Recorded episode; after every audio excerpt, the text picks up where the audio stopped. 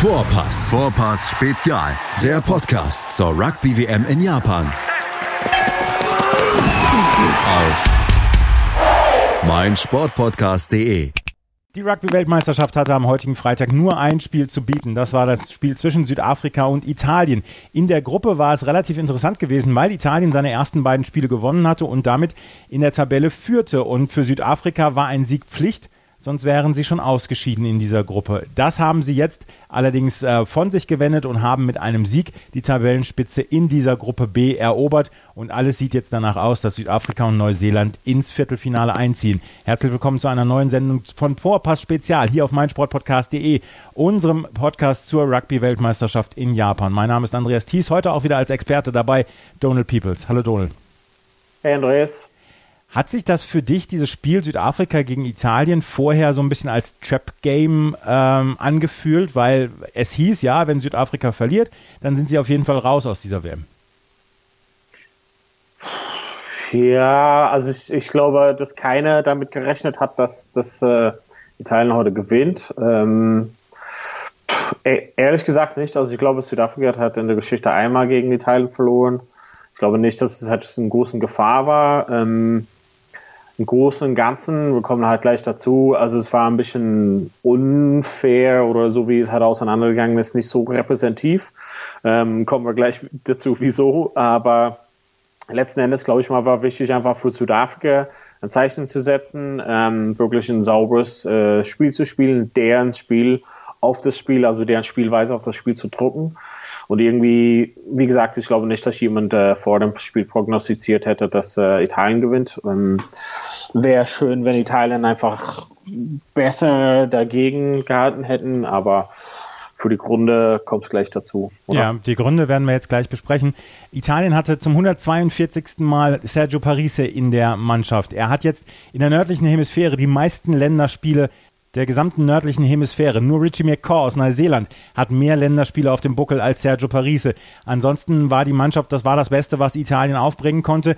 Ähm, Südafrika ihrerseits hatten zwölf Änderungen, beziehungsweise zehn Änderungen äh, aus ihrem Spiel gegen Namibia und haben auch hier wieder ein seriöses Spiel hingeliefert und haben dann auch ihre beste 15 auf den Platz gebracht. Und wir können gerade mal über die erste, erste Halbzeit sprechen. Das Spiel war relativ schnell entschieden. Es ging am, äh, die erste Halbzeit ging 17 zu 3 für die Südafrikaner aus. Aber ich, ich, versand, ich fand, dass die, ähm, die Italiener in der ersten Halbzeit gut mitgehalten haben. Wie war dein Eindruck?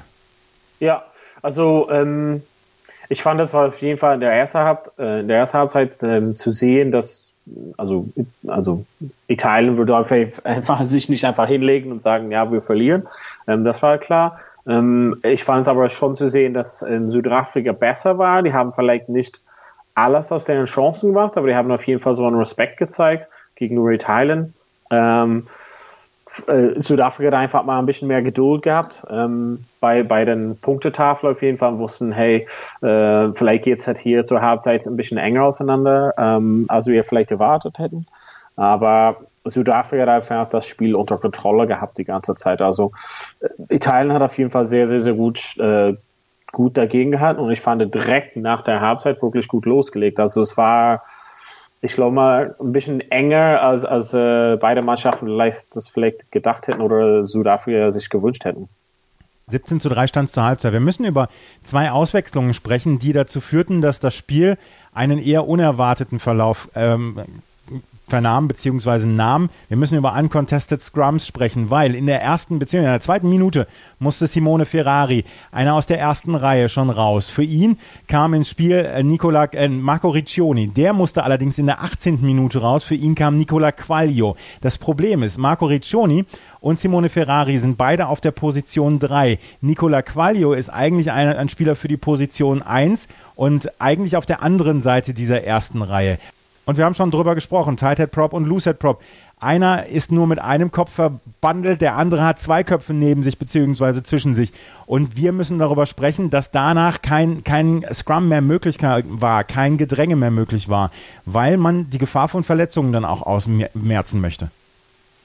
Ja, also es ist zum einen Teil, dass es einfach wirklich, obwohl die beide Props sind, also und beide so von Statur auch große Jungs sind, ähm, sind einfach verschiedene Aufgaben. Das hatten wir auch vor dem Turnier so auch so ein bisschen erklärt. Ähm, es gibt halt so manche Spiele, die quasi wechseln können, so auf beiden Seiten stehen.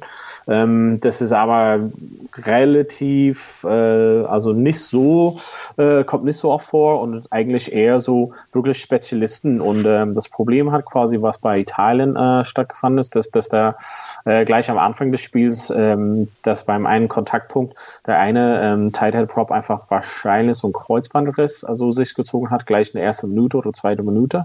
Und dann wusste halt schon Italien, okay, unser Einwechsler äh, auf der Tight Head Seite muss halt dann 78 Minuten durchhalten. Das ist schon äh, eine harte Nummer, weil das macht heutzutage gar keinen Prop mehr hat. Ähm, das war einfach schon eine harte Nummer für die. Ähm, dann leider wurde er auch dann verletzt. Also an sich sah es aus, als ob er quasi irgendwie einen Schlag auf den Kopf ähm, beziehungsweise Schulter bekommen hat und dann auch irgendwie so eine Bandage gleich getragen an seine oder eine Verband auf seine Rippen. Aber ich glaube, dass sie hat irgendwie beim nächsten Punkt gemerkt haben, dass er vielleicht doch mal irgendwie was im Kopf, auf den Kopf bekommen hat. Und dann, wenn er halt so runtergeht, gibt es halt keinen, der sozusagen ausgebildet ist, genau auf diese Position und deshalb jetzt sie dieser um, umkämpfte ähm, Gedränge dann letzten Endes. Es ist halt so eine Seite Sicherheitsmaßnahme, ähm, und zur anderen Seite gibt's halt nicht einfach, du kannst nicht irgendjemand da reinstecken. Mhm. Also das ist nicht möglich. Ne? Das ist halt nicht, wir stecken halt irgendjemand da rein und passt schon. Also es ist schon, äh, wer hat dann unfair gewesen. Es kommt halt super selten vor, ehrlich gesagt. Ähm, aber wenn es halt vorkommt, es ist eher so zum Ende des Spiels, ne? Und sieht man halt manchmal vielleicht irgendwie der eingewechselte Prop verletzt sich in den letzten 10 Minuten oder so, aber hier war es gleich nach 20 Minuten, ähm, dann das quasi äh, auf 60 Minuten äh, umgekippte Gedränge dann sozusagen. Also dieses uncontested Scrum heißt dann, es werden sich, es werden noch alle acht Spieler zu einem Scrum zusammengestellt, aber der Balleinwurf etc., der erfolgt dann ohne, dass die beiden Parteien ja gegeneinander drücken. Ja, genau. Und es ist halt einfach, äh, in dem Fall war es einfach ein Vorteil für, für Italien, weil die letzten Endes erstens äh, geschwächt waren mit dem Verlust der ersten äh, Tight Prop. Äh, der war auf jeden Fall, ist auf jeden Fall der bessere, erfahrene Spieler. Ähm, aber grundsätzlich stand die halt in dem, in dem Gedränge halt nicht so gut. Also eigentlich, obwohl es halt irgendwie nicht so bombastisch ist für das gesamte Spiel und Anschauen des Spiels, war es halt super für Italien, weil dann hatten sie immer wieder eine Plattform, wo die keine Angst hatten. Und das ist halt, also in der Gedränge meine ich, und das ist eigentlich ziemlich gut für den, für den Angriff, wenn du weißt, okay, ich bekomme sicher den Ball raus jedes Mal. Und bei einer Sturme sind da, da gleich wieder nicht so belastet sozusagen. Das ist halt ziemlich gut und da stand halt äh, davor Italien unter enormem Druck und dann war es eigentlich ein, ein Bonus für den hat letzten Endes. Das ist, kann man nicht als taktisch sehen, aber das ist halt schon ein Bonus für Italien gewesen. Die hatten auf jeden Fall ein sicheres Plattform. Sie haben auf jeden Fall in diesem, in diesem Bereich des Spiels, also im Gedränge, hatten sie keine Nachteile mehr, weil sie in den ersten Minuten tatsächlich so ein bisschen zurückgedrückt wurden. Und das ja. äh, Gedränge der Südafrikaner ist ja nun, gilt ja nun wirklich als sehr gut. Von daher stand es 17 zu 3 zur Halbzeit. Aber in der zweiten Halbzeit machten sich die äh, Italiener eigentlich alles zunichte und das gleich in der 42. Minute. Und das machten sie sich nicht gemeinschaftlich zunichte, sondern nur ein Spieler, Andrea Lovotti das äh, Spiel war schon abgepfiffen in der 42. Minute wegen eines, äh, wegen eines Penalties. Ich glaube, es sollte ein Gedränge gesetzt werden. Und dann hat sich Andrea Lovotti seinen Gegenspieler und, genommen und hat ihn wie mit einem Wrestling-Move quasi zur Strecke gebracht, hat ihn quasi fast auf den Kopf geworfen. Und das war eine so unglaublich unnötige Aktion von Lovotti, dass Wayne Barnes überhaupt nichts anderes übrig bleibt, der Schiedsrichter, als ihm eine rote Karte zu geben. Äh, was für eine irrsinnig doofe Aktion von Lovotti. Ja, das ist also, man muss, also ich musste da kurz korrigieren, also es ist schon von den beiden Spielern gewesen und man hat einfach nur der eine sozusagen rausgezogen, der mehr da involviert war, aber das Problem ist halt quasi, dass ähm, beiden Spieler quasi der äh, Dwayne Vermühlen halt quasi angefasst haben und gehoben haben.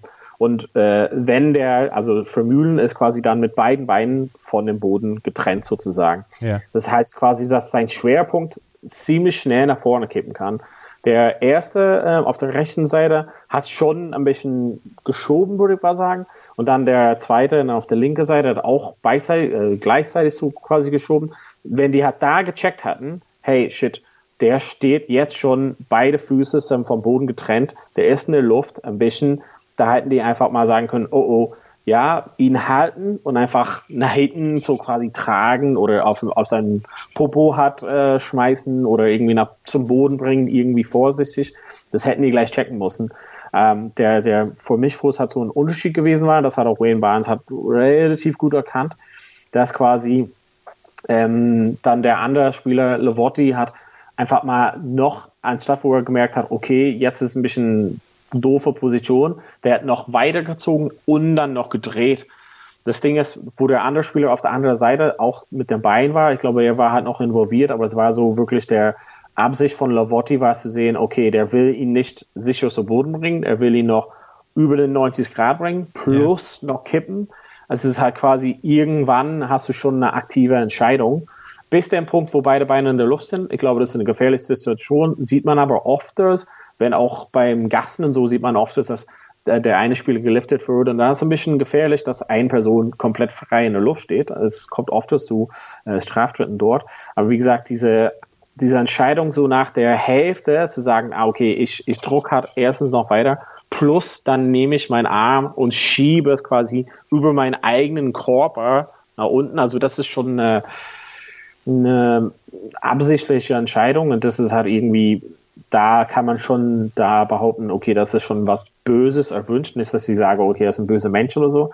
Aber er hat auf jeden Fall absichtlich gedacht, okay, ich bin jetzt frustriert. Und das kann man halt nicht verstehen. Da habe ich einfach mal den Verstand selber verloren, weil ähm, Italien hat erstens richtig gut angefangen, zweitens waren die kurz vor äh, Mahllinie ja. und hatten wirklich gut Dampf gemacht und hatten den 100% sicheren Straftritt in der in der 5 Meter da Linie. Ähm, ja, also das ist einfach mal so einen kleinen Aussetzer. Das hatten wir dann später gesehen von mehreren Spielern, nicht so schlimm, aber das ist einfach ein kompletten Aussetzer, wo er einfach sein Gehirn ausgeschattet hat für so 30 Sekunden. Es ist schade, weil dieses, diese Aktion brachte das Spiel halt komplett auf die südafrikanische Seite und von dem Moment an war es entschieden. Bis zu dem Zeitpunkt hatten wir ein wirklich gutes Rugby-Spiel, meiner Meinung nach. Ja, also ich, ich will halt nicht sagen, dass, ähm, dass Italien das Ding gedreht hätten. Also nee. es stand halt schon hätte, hätte es schon enger stehen können. Ja. Also ich, ich glaube, wenn wir halt davon ausgehen, legt hat Italien da einen Versuch äh, und steht, keine Ahnung, 17 zu 10 oder sowas halt, ne? Ich glaube schon, dass es ein enger Spiel gewesen war, äh, wäre. Ähm, Südafrika war auf jeden Fall bessere Mannschaften, hatten einfach mehr Ideen sozusagen, besonders im Angriff. Aber ja, das ist halt schade, weil da nach dem Moment könntest du auf jeden Fall das Fernseher ausschalten und man weiß auf jeden Fall, wie es halt dann endet und dann ist es wirklich äh, eine Blamage geworden für Italien. Das sieht echt nicht gut aus, weil äh, wir hatten schon mehrmals darüber gesprochen, gewonnen hat nicht irgendwie so Spiele sehen, die wirklich so deutlich auseinandergehen, aber das war dann nach 14 Minuten hättest du einfach äh, ausschalten können und sagen, okay, das geht auf jeden Fall deutlich auseinander. Leider. Und es ist am Ende mit 49 zu 3 ausgegangen für Südafrika gegen Italien, weil ab da war es dann, hatten die Italiener kaum noch eine Chance. 15 gegen 14 ist halt eine, eine sehr, sehr ein sehr krasser Unterschied. Beim Fußball haben wir es immer noch so, dass 11 gegen 10 auch mal unentschieden ausgehen kann, beziehungsweise dass wir zwischendurch dann auch mal noch das bessere Team in der Unterzahl sehen können. Bei 15 gegen 14 beim Rugby wird schon sehr schwer, oder? Ja, also das ist halt, letzten Endes kann man halt nicht so meiner Meinung nach mit Fußball vergleichen, weil das ist quasi, ähm, du kannst halt, also im Fußball kannst du mit allen Mann vielleicht hinter dem Ball stehen oder so, aber im Rugby ist es halt einfach mal, dass da fehlen halt Leute immer auf dem Platz für 40 Minuten und da heißt, dass es irgendwie immer eine Überzahl gibt. Und in Rugby ist es halt letzten Endes, man versucht zu generieren, entweder künstlich oder natürlich, so eine Überzahl oder ein Mismatch so. Und das heißt, dass es eine Überzahl irgendwie immer geht. Ähm, besonders dann ist es halt schon mit dem, mit den Props und so, dass es halt quasi die Leute, die ein bisschen enger stehen müssen, dass es heißt, dass Italien auf jeden Fall ein bisschen enger gestanden ist und dass das Platz außen war. Und das hat man wirklich äh, gesehen, dass sie es gnadenlos ausgenutzt haben, die Südafrikaner. Wie gesagt, 49 zu 3 heißt es am Ende. Natürlich haben die Südafrikaner dann auch noch den Bonuspunkt geholt. Spieler des Spiels, und über den würde ich jetzt gerne nochmal sprechen wollen, ist Cheslin Colby geworden, die Nummer 14 der ähm, Südafrikaner. Der hat ein fantastisches Spiel gemacht. Der hat allein schon im ersten, in der ersten Halbzeit hat er in der fünften Minute den ersten Versuch gelegt. Und man fühlt sich tatsächlich an einen Siebener Rugby-Spieler erinnert, weil er so unglaublich wendig ist, weil er so unglaublich schnell ist. Und er hat ja auch seine Wurzeln im Siebener Rugby, oder? Ja, genau. Der hat äh, natürlich, äh, wie viele hat irgendwie angefangen und dann äh, den Schritt in 15er geschafft. Ähm, ich, ich bin halt so ein Riesenfan von ihm geworden. Wir hatten auch schon vor dem Turnier gesprochen. Ich glaube, wir haben schon ein bisschen darüber gesprochen. Ähm, ich bin auch so ein Riesenfan von dieser Toulouse-Mannschaft hat letzten Endes, wo er dann auch sein Club Rugby spielt. Ähm, und äh, da sind einige von den Jungs natürlich bei Frankreich, äh, die da spielen. Und er äh, ist quasi als, als Ausländer da bei, bei einer französischen Mannschaft. Ähm, ja, das ist einfach äh, wirklich schön, ihn anzusehen bei Toulouse und er bringt halt diesen, diesen Flair, was er einfach hat, passt natürlich in, in Frankreich super rein, bringt es aber auch bei Südafrika rein und ähm, zum einen ist er super gut im Angriff, aber die Verteidigung, also was er macht, die Tacklings, die Positionsspiel, wo er halt einfach überall ist, also man kann zu ihm, also du hast äh, perfekt gesehen, wo er einfach ähm, gegen Parisi hochgesprungen ist, in den Ball geholt hat. Parisi ist wahrscheinlich doppelt so groß wie ihn hat einfach mal diesen Sprungkraft, schafft es in der Luft, den Ball perfekt zu fangen, Spiel geht halt weiter. Ähm, der ist einfach extrem, extrem gefährlich im Angriff und in Verteidigung einfach mega, mega Vorteil für, für Südafrika und könnte halt einfach das Spiel des gesamten Turniers. Also ich bin halt so ein riesen, riesengroßen Fan von ihm. Also mich hat Cheslin Colby auch komplett auf seine Seite gezogen, weil er spielt hier, er hat ja auch schon gegen Neuseeland gut gespielt, er spielt hier wirklich bislang ein famoses Turnier und hat dann zwei Versuche gelegt und war am Ende der Spieler des Spiels. Wenn wir auf die Gruppe schauen, ist Südafrika gleich auf mit Italien zehn Punkte, dahinter Neuseeland mit neun Punkten, Namibia und Kanada am Schluss mit null Punkten. Es wird wohl darauf hinauslaufen, dass Südafrika und Neuseeland ins Viertelfinale einziehen. Das würde bedeuten, Italien ähm, hat jetzt noch ein Spiel, wird gegen Neuseeland der Außenseiter ja. sein und äh, dass Italien gegen Neuseeland die Sensation schafft, ja gut, dann glaube ich, ähm, haben wir die Sensation der Rugby-Geschichte. Ja, also lass uns einfach davon ausgehen, dass das halt nicht passieren ja. würde oder kann. Also ich glaube, da läuft halt äh, Neuseeland höchstens mit so einer, vielleicht noch mal einer Mischungsmannschaft. Also viele von den Jungs haben schon extrem viel gespielt.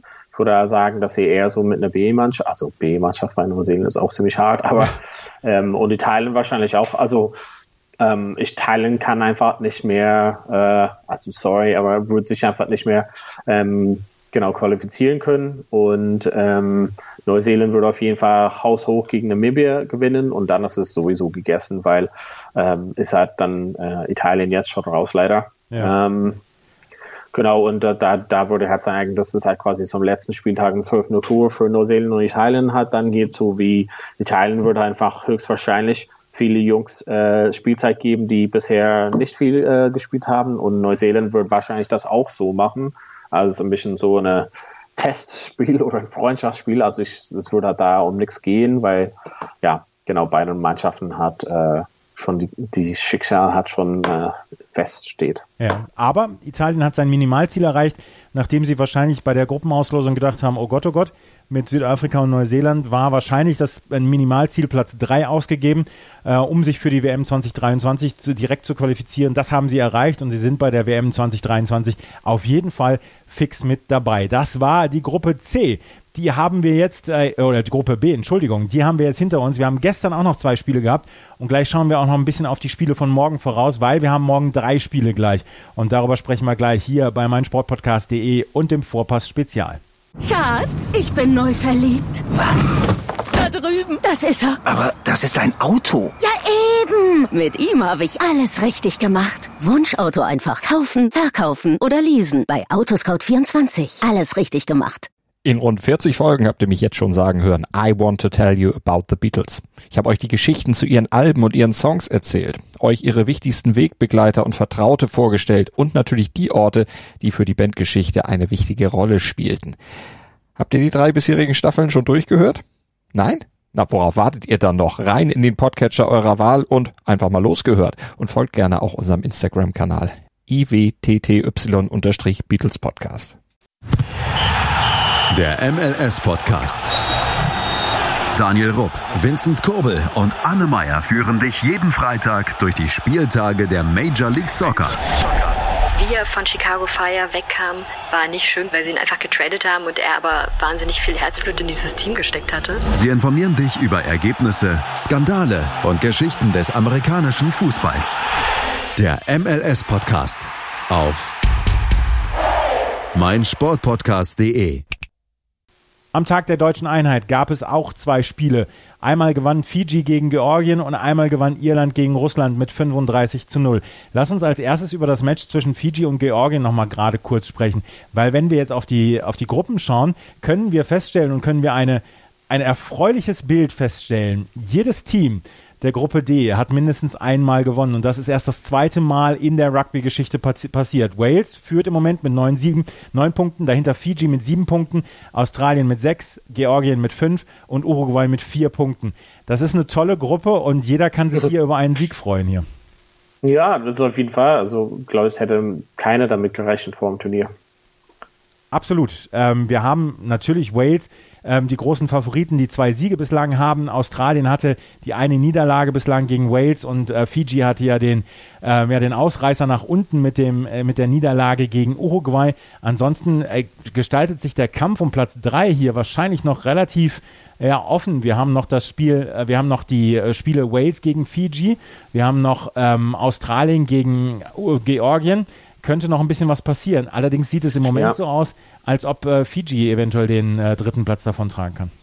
Wenn man sich überlegt, so, ne, also wenn Fiji einfach, äh, wir hatten schon gesagt, einfach mal jemanden mitgebracht hätte, der einfach überhaupt Kickschuhe äh, in der Tasche hatten, dann hätten er auch gewonnen gegen Uruguay. Das steht einfach mal fest. Also Gün hat auf jeden Fall Uruguay, dass sie gewonnen haben, aber Fiji hätte da gewonnen und hätten zumindest gegen Wales hat jetzt noch mal hätte es vielleicht um mehr gehen können als nur so einen dritten Platz oder so, hey, schön, dass wir dabei sein äh, können.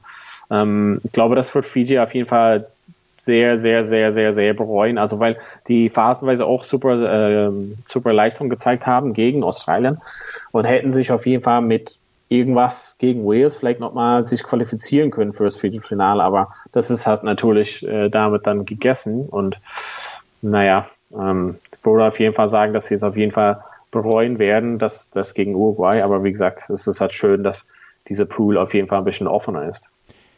Diese Gruppe ist tatsächlich sehr, sehr offen und äh, wir haben am Anfang der, ähm, der WM, beziehungsweise vor der WM, haben wir noch darüber gesprochen, dass Irland die Gruppe A mit Irland, Japan und Schottland und vielleicht auch Samoa sehr eng werden könnte. Und sie ist jetzt sehr, sehr eng. Und deswegen brauchte es gestern von ähm, Irland einen klaren Sieg gegen äh, Russland und den haben sie bekommen mit 35 zu 0 und sie haben auch den Bonuspunkt geholt. Das heißt, sie haben jetzt die elf Punkte und sind im Moment auf Platz 1 in der Gruppe A. Den wichtigen Bonuspunkt haben sie dazu geholt.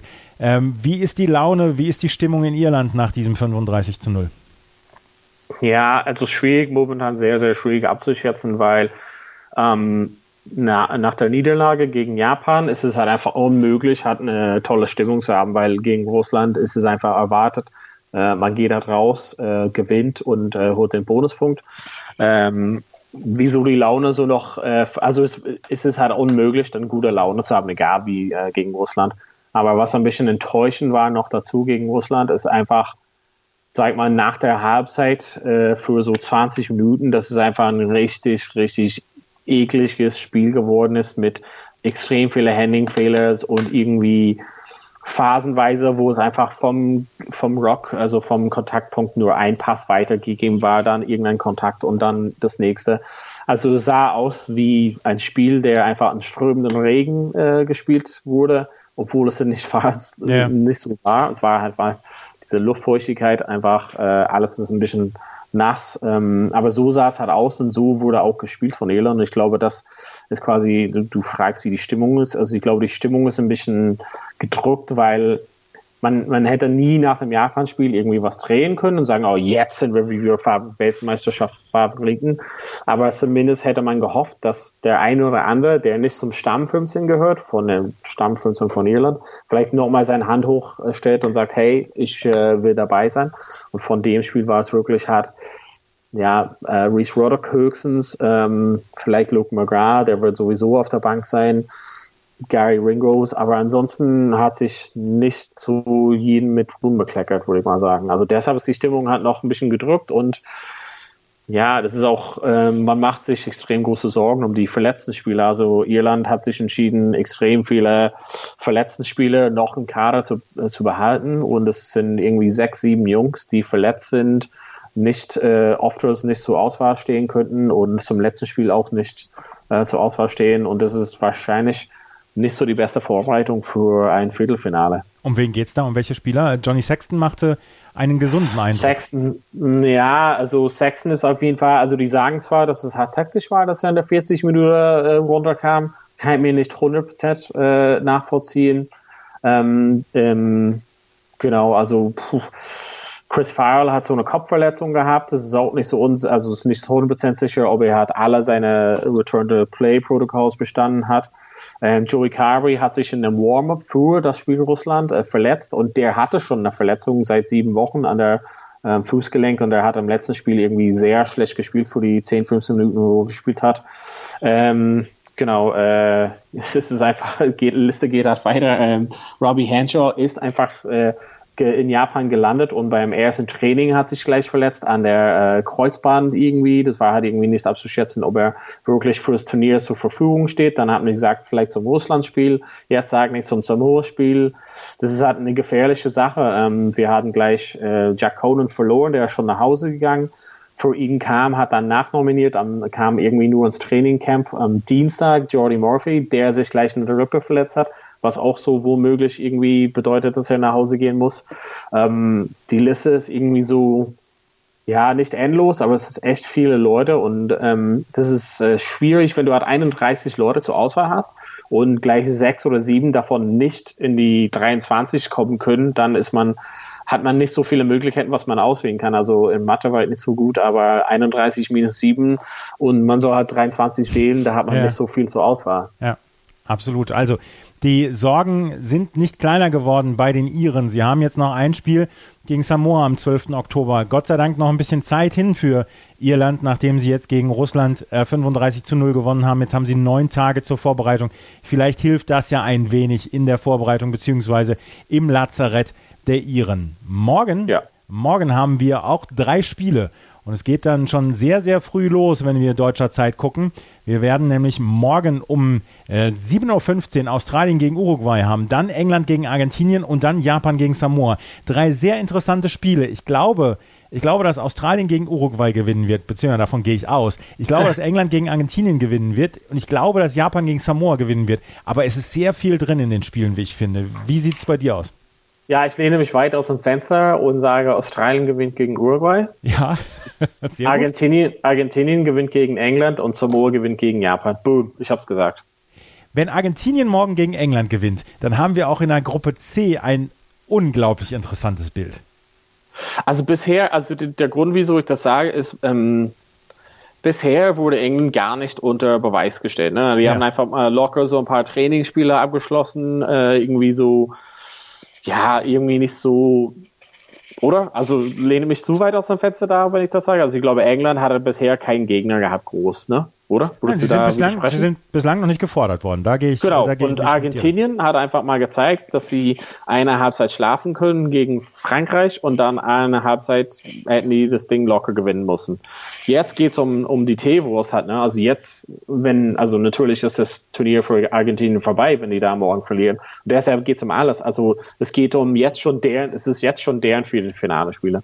Das heißt, dass für den gibt es halt kein, ja, okay, wir können halt rausgehen und mal gucken, was passiert oder, ne, also der, ich weiß nicht, ob das, also ich glaube, dass es für eine Mannschaft wie Argentinien schon äh, ein Ansporn hat, schon ist, ne, also dass sie halt sagen können, okay, jetzt haben wir schon gezeigt gegen Frankreich, dass es, dass wir die Fähigkeit äh, hier mitzumachen haben.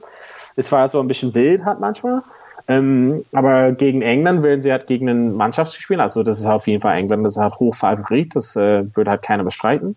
Aber Argentinien weiß jetzt schon, hey, wenn wir hier verlieren, also ist, dann können wir halt nach Hause gehen. Und das ist schon, die, die wollen das zumindest sp spannend halten. Und deshalb glaube ich mal, dass sie halt doch bis zum letzten Spieltag das spannend halten wollen. Also wie das dann ausgeht, weil es dann quasi beim letzten also letzten Spieltages hat Argentinien gegen USA, also die wurden halt davon ausgehen, dass sie halt höchstwahrscheinlich da mit Bonuspunkt gewinnen werden. Ja. Und dann ist es England gegen Frankreich und das könnte halt das Ganze durcheinander bringen. Und deshalb glaube ich mal, dass Argentinien A die Fähigkeit hat, England zu schlagen. Das äh, haben die schon in der Vergangenheit gemacht und dass die das machen mussten. Deshalb geht es um alles für den. Deshalb würde ich sagen, dass das möglich ist. Und das mit Japan Samoa ist eher so in Hoffnung als ihre, dass äh, Samoa Japan schlägt, damit es halt ein bisschen äh, spannender wird in unserer Gruppe. Es wird auf jeden Fall ein interessanter Tag morgen und wir werden auch morgen natürlich hier auf meinsportpodcast.de das Ganze zusammenfassen. Das war Donald Peoples mit seiner Zusammenfassung vom heutigen Freitag beziehungsweise von den beiden Spielen gestern am Tag der deutschen Einheit. Danke, Donald. Ja, gerne. Vielen Dank fürs Zuhören. Bis zum nächsten Mal. Auf Wiederhören. Schatz, ich bin neu verliebt. Was? Da drüben. Das ist er. Aber das ist ein Auto. Ja, eben. Mit ihm habe ich alles richtig gemacht. Wunschauto einfach kaufen, verkaufen oder leasen. Bei Autoscout24. Alles richtig gemacht.